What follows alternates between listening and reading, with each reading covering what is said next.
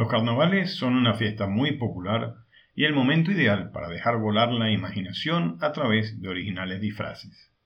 Es una celebración con raíces en antiguas culturas. Para algunos son días de gran significado religioso, para otros días de descanso, playa y montaña, pero sin duda, durante los próximos días, máscaras, disfraces, desfiles, bailes y algo de desenfreno tomarán las calles de las principales ciudades de medio mundo. Cada año debemos buscar un calendario para saber cuándo caerán los carnavales. Pero, ¿por qué no caen siempre en la misma fecha?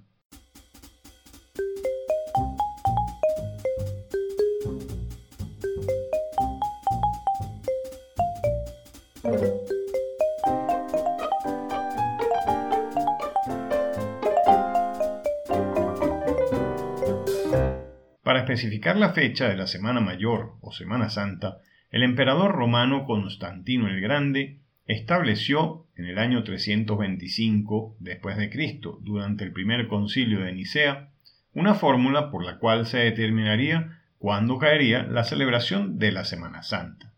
Y esta sería siempre en el domingo siguiente a la primera luna llena después de la entrada de la primavera. Más fácil que el calendario, ¿no? En preparación para la cuaresma, se acostumbró comer de todo, beber, divertirse y celebrar cualquier tipo de festejo, motivo por el cual se popularizó una celebración durante los tres días previos al miércoles de ceniza y a esta celebración se le llamó carnaval. El origen de este nombre proviene del término italiano carnevale y este a su vez del latín carnem levare, cuyo significado es quitar la carne. Esos tres días de fiesta y algarabía, donde casi todo estaba permitido, dio lugar a que la gente ocultara sus rostros con máscaras y disfraces para no ser reconocidos. Sin duda, el carnaval más famoso es el Carnaval de Venecia, desde el año 1296 y se le conoce como el Marte di Grasso. De ahí deriva el nombre popular Mardi Gras. Este carnaval es totalmente distinto a los que se observan en el resto del mundo. Durante los 10 días de celebración de esta fiesta, la gente se disfraza y sale a la calle a pasear y a tomarse fotos, ya sean desfiles organizados o improvisados. En Brasil, las celebraciones de carnaval fueron llevadas por los navegantes españoles, portugueses y holandeses, donde se mezclaron con la cultura afro-brasileña, adquiriendo su carácter especial, y se asocian con desfiles de carrozas, disfraces, bailes populares y excesos. En la actualidad, el Carnaval de Río es famoso por los desfiles de carrozas y la samba.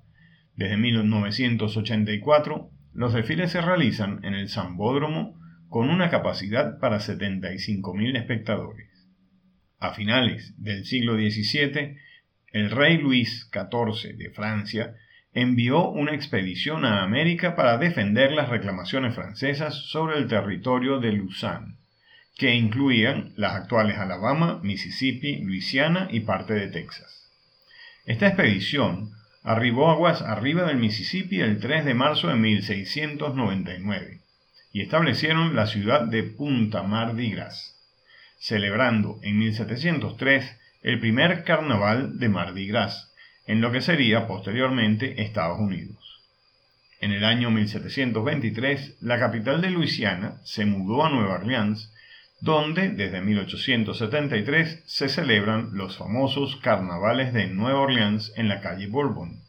Este carnaval se caracteriza por los colores púrpura, verde y dorado, así como el uso de plumas y capas. En Praga, el carnaval se denomina Masopust. Celebra la vida, la historia y la tradición. Trata de divertirse, cantar, bailar y festejar, olvidándose de las preocupaciones por unos días. Es una fiesta de la fantasía y revive celebraciones históricas de carnaval que se vienen celebrando desde la Edad Media. Una procesión ceremonial de máscaras es parte de la festividad que atraviesa un pueblo con música. En muchos lugares se recolecta licor, huevos, jamón o rosquillas que se consumen más tarde en una fiesta en el pueblo. Por décadas, el carnaval en Venezuela se caracteriza por la realización de desfiles, danzas y muchos disfraces. Durante la dictadura de Marcos Pérez Jiménez se impulsó aún más. Se llevaba a cabo en las calles, clubes, hoteles y algunos templos, musicalizado por orquestas en los recorridos caraqueños. El carnaval del Callao es una práctica cultural de las comunidades de esta ciudad en Venezuela, que guarda relación con los festejos de emancipación llamados canes brûlés, que tienen lugar en las Antillas de habla francesa. Desde enero a marzo se realizan desfiles en los que los ciudadanos locales bailan música de calipso afrocaribeña, proveniente de Trinidad y Tobago. En la colonia Tobar, en el año 1963, Sergio Piñango invitó a algunos amigos a una parrilla y le dijo a uno de ellos que en la casa hay un traje de gorila, que se lo ponga y salga a escondidas a sorprender al resto del grupo. La sorpresa resultó ser un éxito.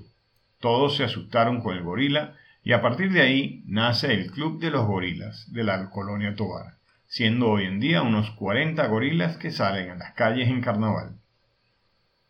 También podemos disfrutar de la colonia Tobar de los Yokili. Las personas se disfrazan de arlequines de traje rojo, el cuello color blanco, el gorro de tres puntas, los zapatos de cuero rojo con un cuerno en la punta y los guantes blancos que recorren las calles y locales comerciales danzando con la intención de contagiar el espíritu del carnaval.